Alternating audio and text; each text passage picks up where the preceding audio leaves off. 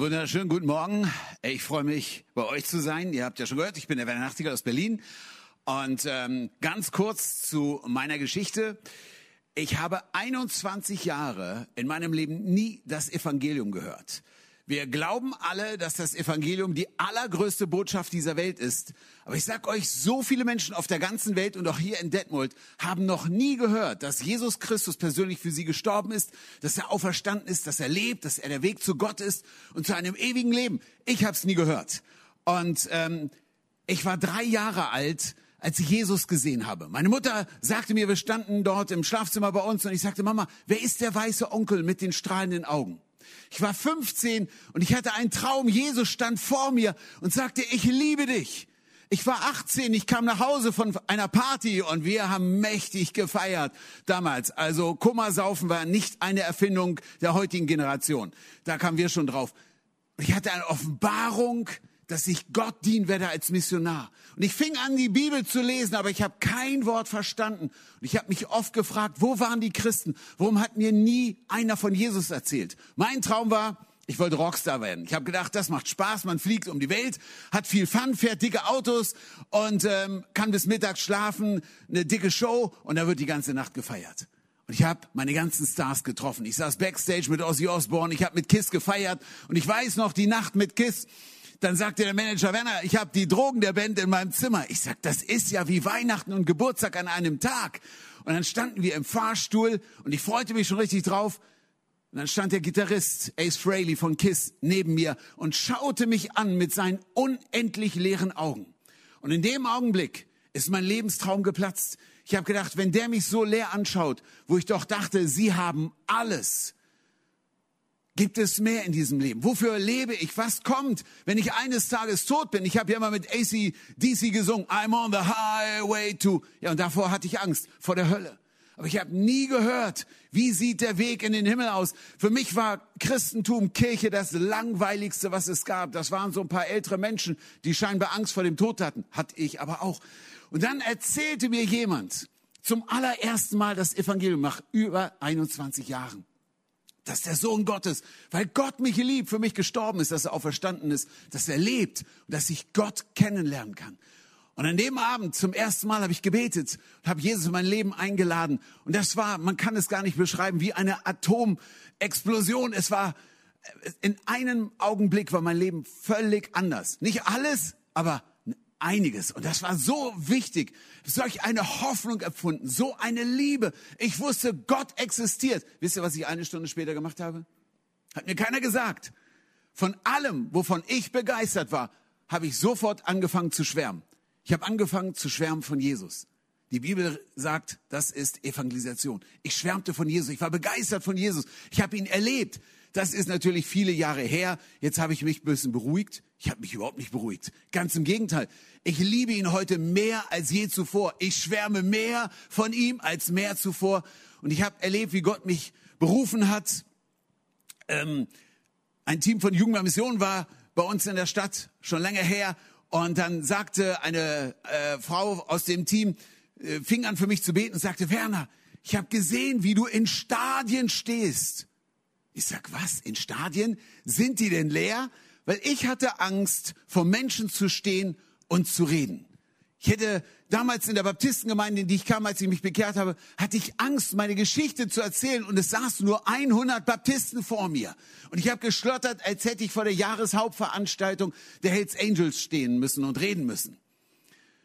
Als Gott mich berufen hat, hat er mich schon gesehen, wie ich auf der ganzen Welt verkündigte. Und als er mich in den internationalen Dienst berufen hat, habe ich gesagt, Herr, das geht nicht. Mein Englisch ist so schlecht. Und da hat er mich schon gesehen. Ihr habt das Bild gerade gesehen. Das war Lagos, Nigeria. Dort darf ich jedes Jahr sprechen vor über einer Million Menschen. Ich hätte nie gedacht, dass ich in der Lage bin, so etwas zu tun. Ich hätte auch nicht an mich geglaubt, meine Lehrer auch nicht, meine Eltern auch nicht. Aber Gott hat an mich geglaubt. Er glaubt an dich. Und du bist mehr in der Lage zu tun, als du es vielleicht dir je vorstellen kannst. Menschen haben einen Hirten gesehen. Gott sah den König, David. Menschen haben einen einfachen Fischer gesehen. Jesus sah ihn, den großen Apostel. Auch wenn er versagt hat, ihn verraten hat. Aber er hat Petrus gesehen, hat ihn berufen. Er beruft dich für außergewöhnliche Dinge. Dann habe ich die Vision gesehen, es ist jetzt zehn Jahre her vom Global Outreach Day. Und ich war zwei Tage lang wie in einer Wolke. Man kann sich das gar nicht vorstellen. Ich habe das Ganze gesehen, aber nach zwei Tagen fing mein Gehirn wieder an zu arbeiten. Gesehen, wie auf der ganzen Welt Millionen Christen das Evangelium verkündigt haben. Aber nach zwei Tagen habe ich gesagt, Herr, ich bin's nur, ein ganz einfacher Evangelist. Ich habe kein Geld, keine Kontakte, keine Ahnung. Gott hätte sagen können, Werner, don't worry, ich bin es aber, der dich beruft. Und das macht den Unterschied. Und Gott hat dich berufen zu außergewöhnlichen Dingen. Vielleicht nicht zu dem, was ich mache. Vielleicht dienst du Kindern oder im Altersheim oder, oder, oder. Aber Gott hat dich berufen, gerade in dieser Zeit, Licht und Salz zu sein, mitten in einer finsteren Zeit. In zehn Jahren haben wir mit all unseren Partnern zusammen 64 Millionen Bekehrungen gesehen. Wir haben um die 100 Millionen Christen mobilisiert. Es sind so viele Dinge geschehen. Ich zeige euch mal ein paar äh, was so passiert ist durch ganz gewöhnliche Christen. In Südafrika kam eine Frau zum Glauben, die Besitzerin eines Bordells und mehrere Prostituierte. Das Bordell ist geschlossen und sie, sie ist es, ähm, folgt heute Jesus nach, ist getauft und ist in einer Gemeinde. In Peru hat ein Pastor in einem Krankenhaus evangelisiert und trifft auf einen Mann, dem er von Jesus erzählt, der, der weint und bekehrt sich. Er ist es. Und am nächsten Tag sieht er diese Szenen im nationalen Fernsehen. Es war nicht irgendjemand dort im Krankenhaus. Es war der gefährlichste, brutalste Kriminelle im ganzen Land. Spitzname Dracula. Gott gebraucht ganz gewöhnliche Christen. Und das hat Jesus schon immer getan. Eins meiner Lieblingsgeschichten ist die 13-jährige Rispa aus Uganda. Sie hat sich am Go Day für Jesus entschieden und wenige Wochen später, ah, erstmal zu dem, in, in der Dominikanischen Republik, Rispa kommt gleich, haben sich so viele Menschen für Jesus entschieden, dass sie mittlerweile über 100.000 Menschen getauft haben. Gibt viel Wasser dort, jeder Swimmingpool wird genutzt. Und jetzt die 13-jährige Rispa. Rispa kam zum Glauben, das ist die Kleine dort im weißen T-Shirt.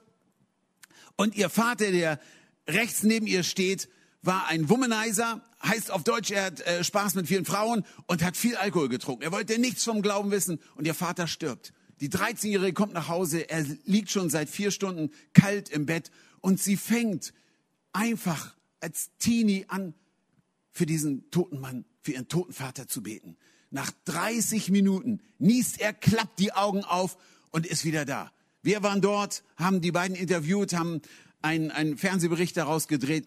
Außergewöhnlich. Was ich dir sagen will, Gott kann jeden Christen gebrauchen. Letztes Jahr war für uns das schwierigste, komplizierteste Jahr überhaupt. Wir hatten so viel geplant. Ich hätte in Veranstaltungen sprechen sollen, sollen wie in Sao Paulo, Jesusmarsch mit drei Millionen, Nigeria, Rio beim Jesusmarsch mit 400.000, alles gecancelt. Es war für mich das Jahr des großen Zerbruches und der großen Herrlichkeit. Wisst ihr, manchmal müssen menschliche Dinge zerbrechen, damit Gottes Herrlichkeit kommen kann. Und das habe ich erlebt im letzten Jahr. Und wir durften so viel erleben. Nur eine Geschichte. Unser Headquarter in Amerika ist in Minneapolis. Und direkt vor dem Go Day wurde George Floyd umgebracht.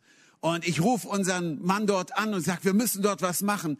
Ähm, direkt an dem Wochenende, nachdem er dort äh, gestorben ist, haben viele Christen auf dem Platz, wo er umgebracht wurde, sich hingekniet, haben gebetet.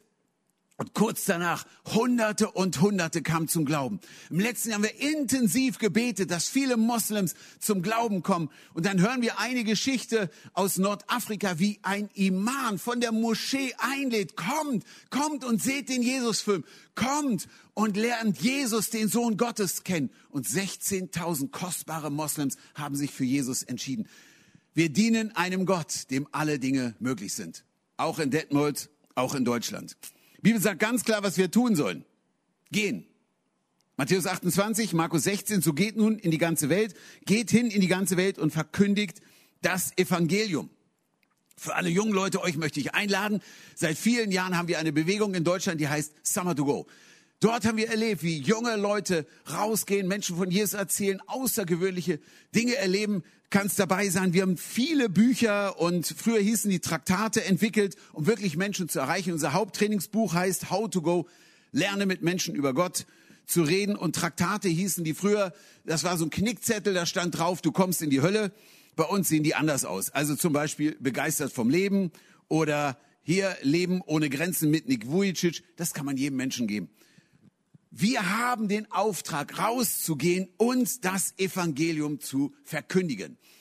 In diesem Jahr habe ich empfunden, eure My Challenge ist, für fünf zu beten und fünf zu erreichen. Meine Challenge in diesem Jahr ist, und vielleicht kann ich dich inspirieren, noch mitzumachen, im gesamten Jahr jeden Tag eine Person anzusprechen und einer Person von Jesus zu erzählen.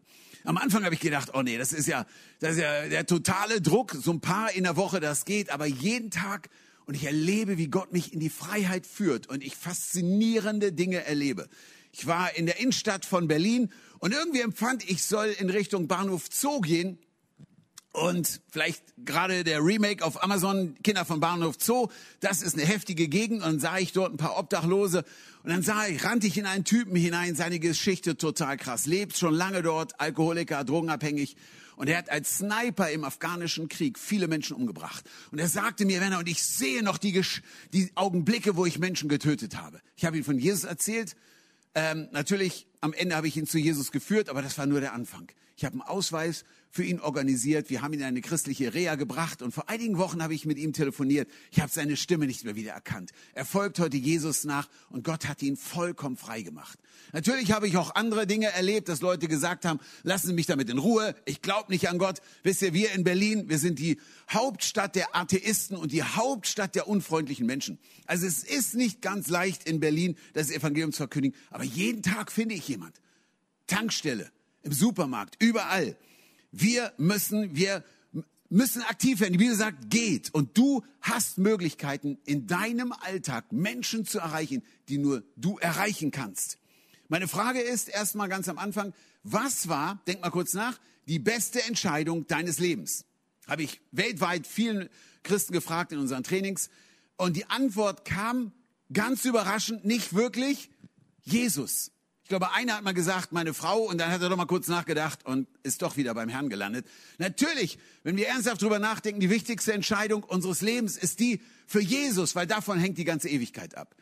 Die zweite, was kannst du für jemand tun, der Jesus nicht kennt? Also einen Typen wie mich. Oh ja, ich kann für ihn beten. Super, mach es. Aber Gebet alleine reicht nicht. Wie können sie glauben, wenn sie nicht hören? Also, wir müssen das Evangelium verkündigen. Dritte Frage. Jetzt bist du froh, dass du nicht in der Gemeinde bist und äh, das vielleicht hier noch öffentlich beantworten müsstest, sondern sitzt zu Hause. Wann hast du das letzte Mal jemand von Jesus erzählt? Letztes Jahr? Letzten Monat? Letzte Woche? Ich gestern und äh, heute wieder. Oder vielleicht noch nie? Denk mal kurz drüber nach und sag am Ende, Herr, ich will gehen. Ich will Menschen für dich erreichen. Mein Anliegen ist es, heute nicht dir ein neues religiöses Loch aufzuerlegen, son, Joch aufzuerlegen, sondern dich freizusetzen. Du bist umzingelt von Menschen, die Jesus brauchen. Ich weiß nicht, ob ihr die Band Korn kennt. Für die Älteren, ihr kennt das Getränk.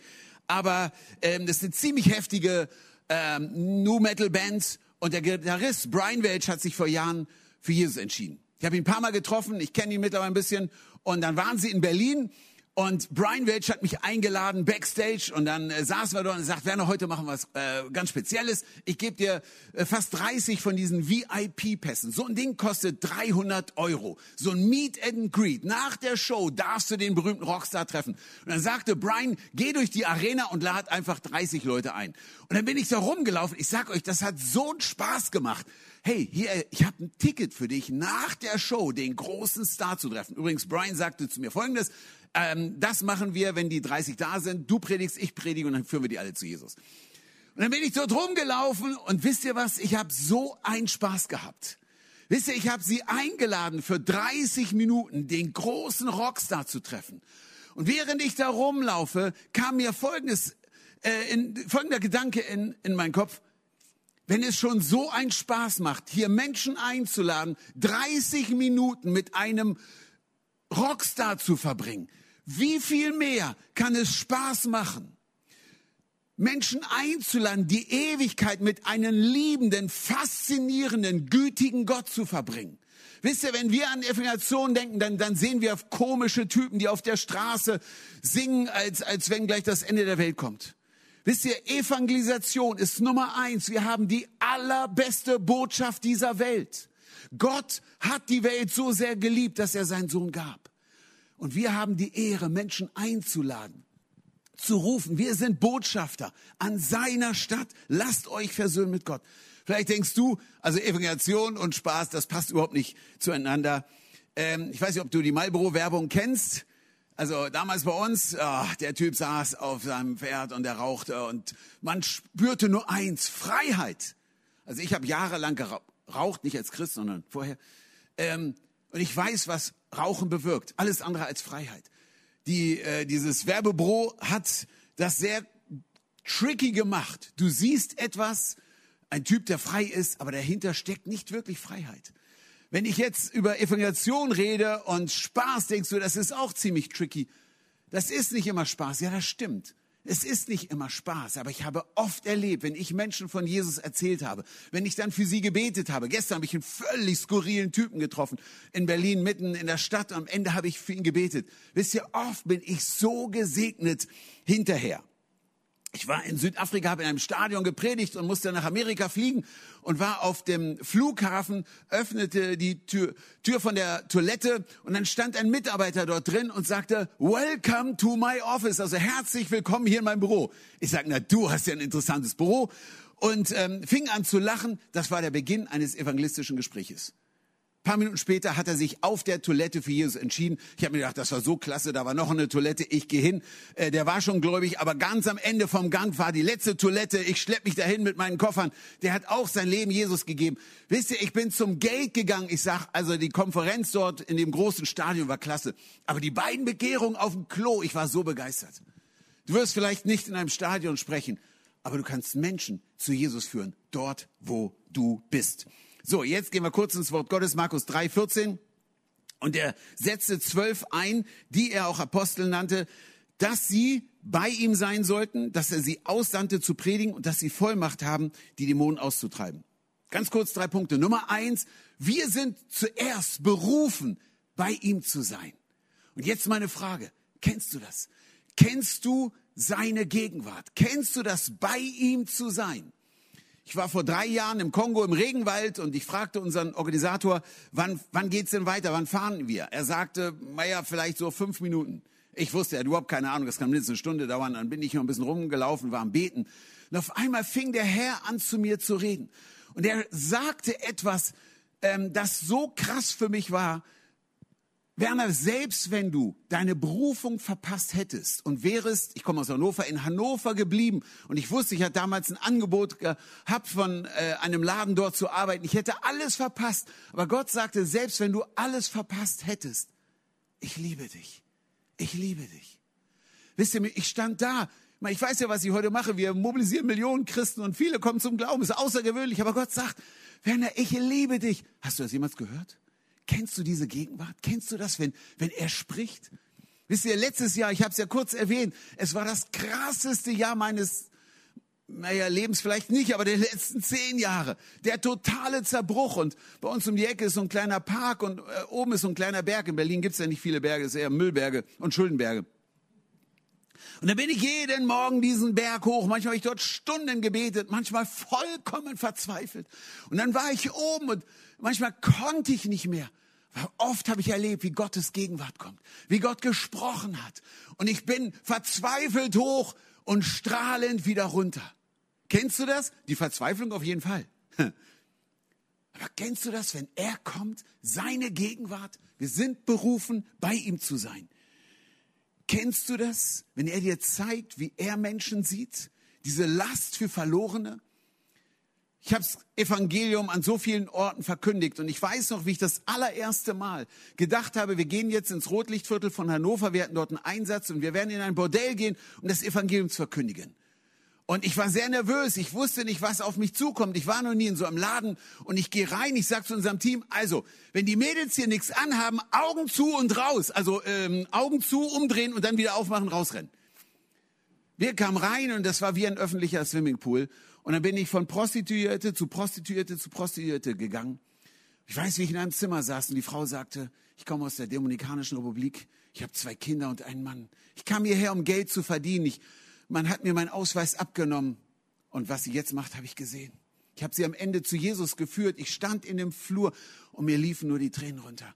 Wisst ihr, wenn Jesus uns zeigt, die Last oder die Last für Verlorene gibt, die bekommen wir hier nicht in der Church. Die bekommen wir, wenn wir hingehen und Menschen zuhören, wenn Menschen uns von ihrem Problem erzählen. Zuallererst, du bist berufen, bei ihm zu sein, seine Gegenwart zu erleben, seine Herrlichkeit, aber auch seine Last für Menschen, die verloren sind. Das Zweite ist, er hat uns berufen, das Evangelium zu verkündigen. Ich habe mich entschieden, dieses Jahr One a Day. Und dann äh, hatte ich vor zwei Monaten diese Grippewelle tauchte auch bei mir auf und so hatte ich Corona und hatte nur eine einzige Angst. Wie kann ich in diesen 14 Tagen das Evangelium verkündigen? Das war meine einzige Angst. Ehrlich, zu sterben habe ich keine Angst. Ich war schon ein paar Mal so gut wie tot, also das macht mir jetzt wenig aus. Ähm, also habe ich gedacht, aha, paar Leute bei uns haben einfach eine christliche, äh, eine christliche, eine säkulare Dating-App runtergeladen. Ai. Und dort evangelisiert. Ich dachte zuerst, so was macht man nicht, aber fand es ja lustig aber das ist eher eine Plattform, um mit Menschen zu reden. Habe ich auch gemacht und habe jeden Tag dort evangelisiert. Habe dort zwei Menschen zu Jesus geführt. Wir können das Evangelium überall verkündigen. Johannes 4:35. Öffne die Augen und erkenne die Ernte. Es gibt eine Ernte in deiner Umgebung. Es gibt Menschen, die Jesus brauchen, dort, wo du lebst. Entdecke deinen Alltag. Vielleicht ist es Lidl, die Tankstelle. Ich überlege mir jeden Tag, was kann ich machen? Wie kann ich bei Lidl evangelisieren? Du stehst an der Kasse und sagst zum Kassierer, Sie sind aber ein Sünder. Aber gute Nachricht, ich komme aus der evangelischen Freikirche. Klasse. Bitte, lass es. Wisst ihr, so habe ich bei Lidl an der Kasse evangelisiert. Ich gucke mir den Kassierer an. Ich sag, wissen Sie, ich finde Sie so freundlich. Ich würde Sie hier zum Mitarbeiter des Monats wählen. Ein Kompliment. Was macht er? Er strahlt.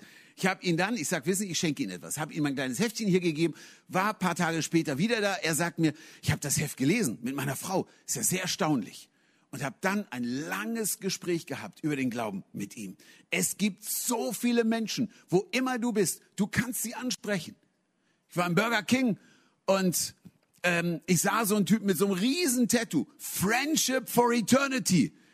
Ich gucke ihn so an, ich sag, cooler Tattoo ich sag euch nicht meine Meinung zu Tattoos, aber ja, in meiner Zeit hatten es eher so Hells Angels, die ließen sich tätowieren. Auf jeden Fall sage ich, cooler Tattoo. Frage ihn dann, was bedeutet äh, das für sie? Und er erzählte mir einen Haufen spooky Zeug. Friendship for Eternity. Ich stand dort und er lächelte ihn an, um ihm am Ende zu sagen, ich habe auch eine Freundschaft für die Ewigkeit. Und habe ich ihm mitten im Burger King von Jesus erzählt. Du kannst Menschen in deiner Umgebung erreichen. So, und jetzt wird's praktisch. Bete jeden Tag für Bob. Jetzt sagst du, warte mal, mein Nachbar heißt nicht Bob. Bete für Bob. Jeden Tag. Nummer eins geht nur auf Englisch. Burden. Eine Last für Verlorene. Bete doch jeden Tag, Herr, heute an diesem Tag, erfülle mich mit deiner Kraft und mit deiner, gib mir deine Last für Menschen, die verloren sind. Gib mir doch wenigstens eine Person heute. Dann zweitens Open Door. Nicht Open Door, sondern Open Doors. Ähm, öffne, Herr, öffne mir heute eine Tür, dass sich jemand von dir erzählen kann. Ich saß in einem Restaurant, es war irgendwo in Afrika, und ich war ziemlich müde. Ich bin nicht immer in Topform, ich bin manchmal müde, ich habe manchmal keine Lust. Und trotzdem überwinde ich mich und erzähle Menschen von Jesus. Ich spüre nicht jeden Tag die übermächtige Salbung und Engel Gabriel kommt und zeigt mir, den musst du jetzt ansprechen. Ich bin sowas von normal und ich nutze meine normalen Situationen. Auf jeden Fall, die, die ähm, äh, Bedienung kam und ähm, wir bestellten einen Kaffee und meine Mitarbeiterin dort fragte, was ist denn Ihr Name? Und sie sagte, ja, mein Name ist so und so. Ah, was bedeutet denn das? Ja, das bedeutet, ähm, äh, ich warte schon lange auf dich. Ich sag, was? Da wartet schon lange jemand auf dich? Dann schaute ich sie an und ich sag, Weißt du, dieser jemand hat über 20 Jahre auf mich gewartet. Er heißt Jesus. Und dann habe ich der Bedienung von Jesus erzählt und sie stand dort und hat auf der Stelle ihr Leben Jesus gegeben. Klar, das war Afrika, aber das funktioniert in Deutschland auch. Es gibt Menschen, die sind vorbereitet und die sind offen. Es gibt eine Ernte hier in Detmold, überall in Deutschland. Und du bist berufen, diese Ernte einzuholen. Da gibt es Menschen, die nur du erreichen kannst. Letzter Punkt, Boldness. Was hat Jesus verheißen? Nächste Woche ist es ja soweit. Da feiern wir Pfingsten. Was ist Pfingsten? Das sind die letzten Worte unseres Herrn. Ihr aber werdet Kraft empfangen und meine Zeugen sein.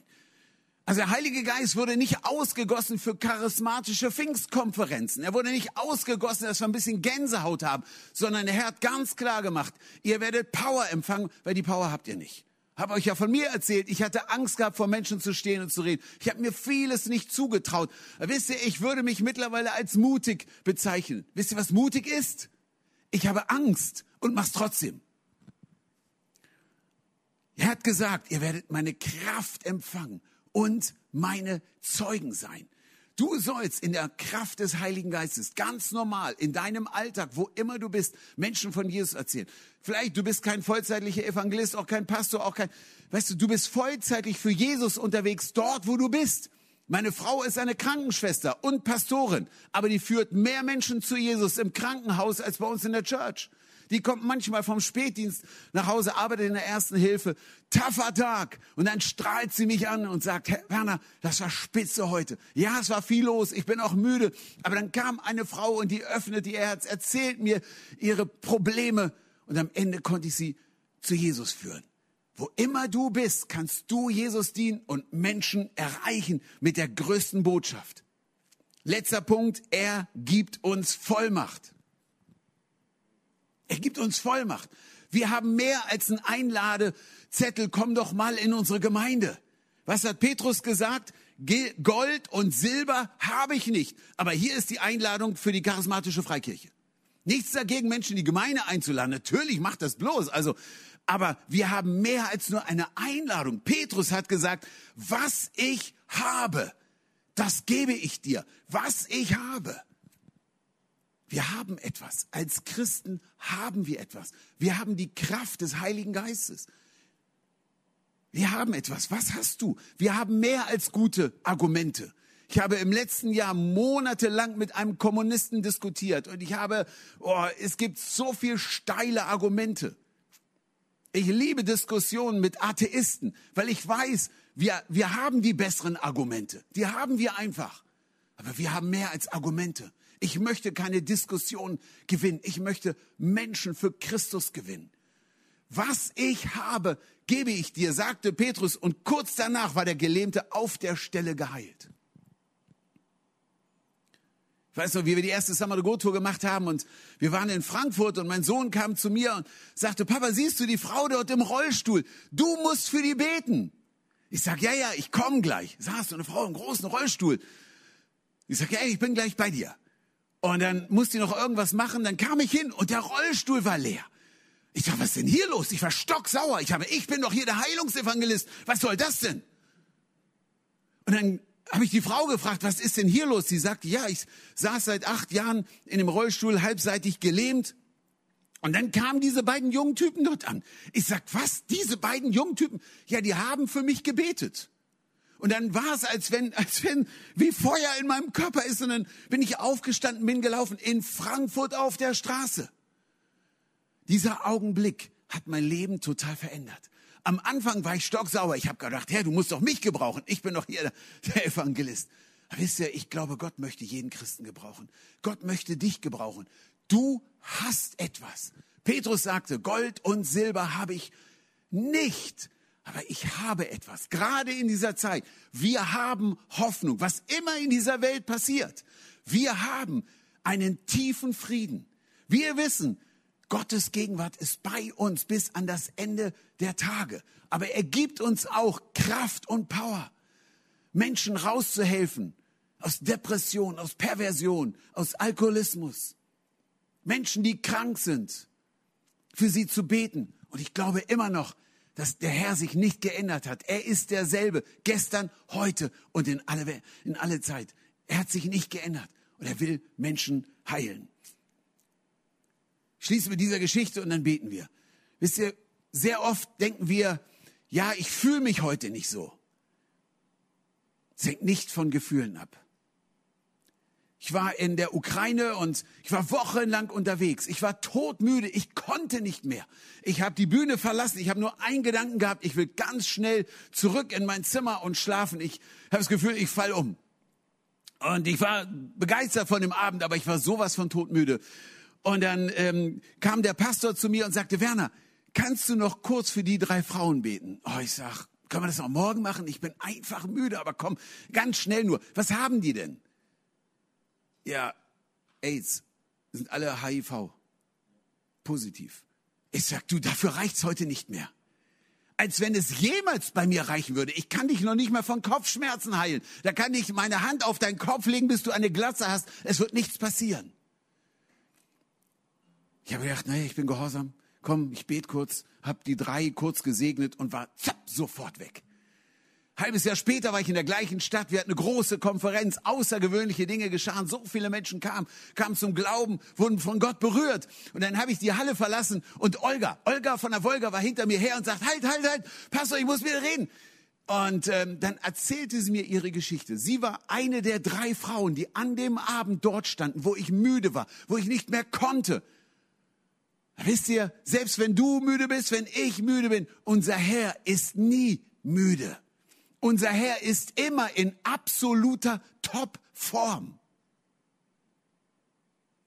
Und da war ich völlig bewegt, als ich ihre Geschichte hörte, wie sie eine Woche später zum Arzt ging und der Arzt feststellte, sie ist vollständig geheilt. Ich war schwach, aber unser Herr ist stark. Also was haben wir heute gehört? Nummer eins, du bist berufen, bei ihm zu sein, seine Gegenwart zu erleben, seine außergewöhnliche Gegenwart zu erleben.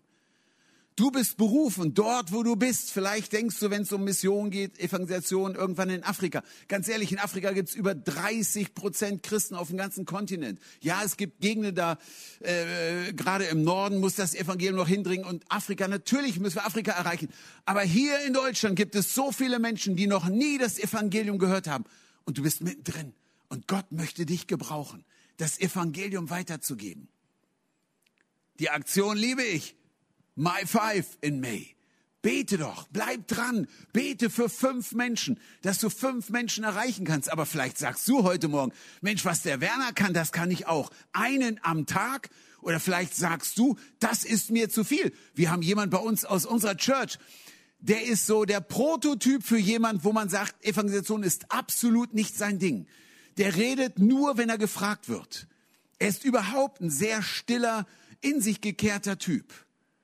Und er hörte von dieser Challenge, one a day, und hat sich am Anfang gesagt, dass jetzt, jetzt spinnen sie völlig. Und nach kurzer Zeit hat er empfunden, Mensch, vielleicht soll ich das auch machen. Und der, der nicht der geborene Evangelist ist, der eher sich wirklich schwer tut, Menschen anzusprechen und, und mit Menschen über den Glauben zu sprechen, ist heute jeden Tag unterwegs und erzählt Menschen von Jesus. Und jeden, jede Woche treffen wir uns mit einem kleinen Kreis und er erzählt jedes Mal Geschichten, wie Gott ihn gebraucht. Wisst ihr, wenn Gott Typen gebrauchen kann wie mich. Ich hatte Angst vor Menschen zu stehen. Wenn Gott Typen wie diesen Niklas gebrauchen kann, der eher ein ruhiger Typ ist, Gott kann dich gebrauchen. Und das letzte, der letzte Punkt ist, ich gebe dir, was ich habe. Du hast etwas. Jetzt lasst uns beten. Vielleicht bist du zu Hause, vielleicht bist du auch krank heute Morgen, dann beten wir, dass Gott dich anrührt, dass Gott dich heilt. Vielleicht kennst du Jesus in der Form noch gar nicht und sagst, ich wünschte mir, Jesus so zu erfahren. Dann kannst du heute Morgen Jesus dein Leben geben. Er liebt dich so sehr, dass er gesagt hat, ich bin eher bereit, am Kreuz zu sterben, als die Ewigkeit ohne dich zu verbringen. Lass uns beten. Wo immer du im Wohnzimmer bist, du kannst jetzt auch aufstehen und dich hinknien. Aber entscheidend ist, mach dein Herz auf. Jesus, wir danken dir für deine Gegenwart. Wir danken dir, Herr, dass in deiner Gegenwart alles möglich ist. Wir danken dir, Herr, dass du uns berufen hast, nicht nur ein Mitglied einer Gemeinde zu sein, sondern bei dir zu sein. Danke, Herr, dass wir alle berufen sind, in deiner Gegenwart zu sein. Danke, dass du jeden Einzelnen, der das jetzt sieht, der, der hier ist, der irgendwo den Stream sieht, dass du ihn in deine Gegenwart ziehen möchtest. Wenn du Jesus noch nicht kennst, bete doch ein einfaches Gebet mit mir, jetzt, heute Morgen, wo immer du bist, und sag, Jesus, ich glaube, dass du der Sohn Gottes bist. Ich glaube, dass du mich liebst, so sehr, dass du für mich am Kreuz gestorben bist. Ich glaube, du bist auferstanden und du lebst. Komm in mein Leben, vergib all meine Schuld und mach mein Leben neu. Wenn du heute Morgen zuschaust du bist krank, egal was dein Problem ist, du hast Schmerzen, wir können dir jetzt nicht die Hände auflegen, aber vielleicht legst du dir selber auf. Lass uns beten. Jesus ist immer noch der gleiche. Ich danke dir, Herr, dass du dich nicht geändert hast. Dass deine Kraft heute Morgen die gleiche ist. Und ich bete für jeden Einzelnen, der jetzt zuschaut, dass du ihn berührst. Dass Schmerzen jetzt weichen müssen, Krankheit weichen muss in deinem Namen. Herr, das gilt auch für uns. Gold und Silber, davon haben wir nicht sehr viel. Aber wir haben etwas. Deine Kraft ist auch heute wirksam. So bete ich für Heilung für jeden Einzelnen, der jetzt zuschaut. Danke, Herr, dass du uns diese Kraft gibst. Danke, Herr, dass du uns alle berufst, ein Zeugnis für dich zu sein. Jeden Einzelnen. Und ich bete, gerade jetzt in diesen nächsten Tagen, dass du erlebst, wie Gott dich führt, wie der Heilige Geist dich zu den richtigen Personen führt wie du Menschen erreichst mit dem Evangelium. Ich danke dir, es ist deine Verheißung. Wir werden deine Kraft empfangen und deine Zeugen sein. Und ich segne dich mit der Kraft des Heiligen Geistes, ein Zeugnis zu sein, wo immer du bist. Ob im Supermarkt, an der Tankstelle, auf der Straße, auf deinem Arbeitsplatz, Schule, Uni. Ich segne dich, dass du Menschen erreichst mit dem Evangelium. Ich segne dich, weil das ist, Herr, deine Verheißung. Wir sind deine Botschafter. Du bist ein Botschafter in deiner Gegend, deinem Umfeld. Ich segne dich mit seiner Kraft in Jesu Namen. Amen.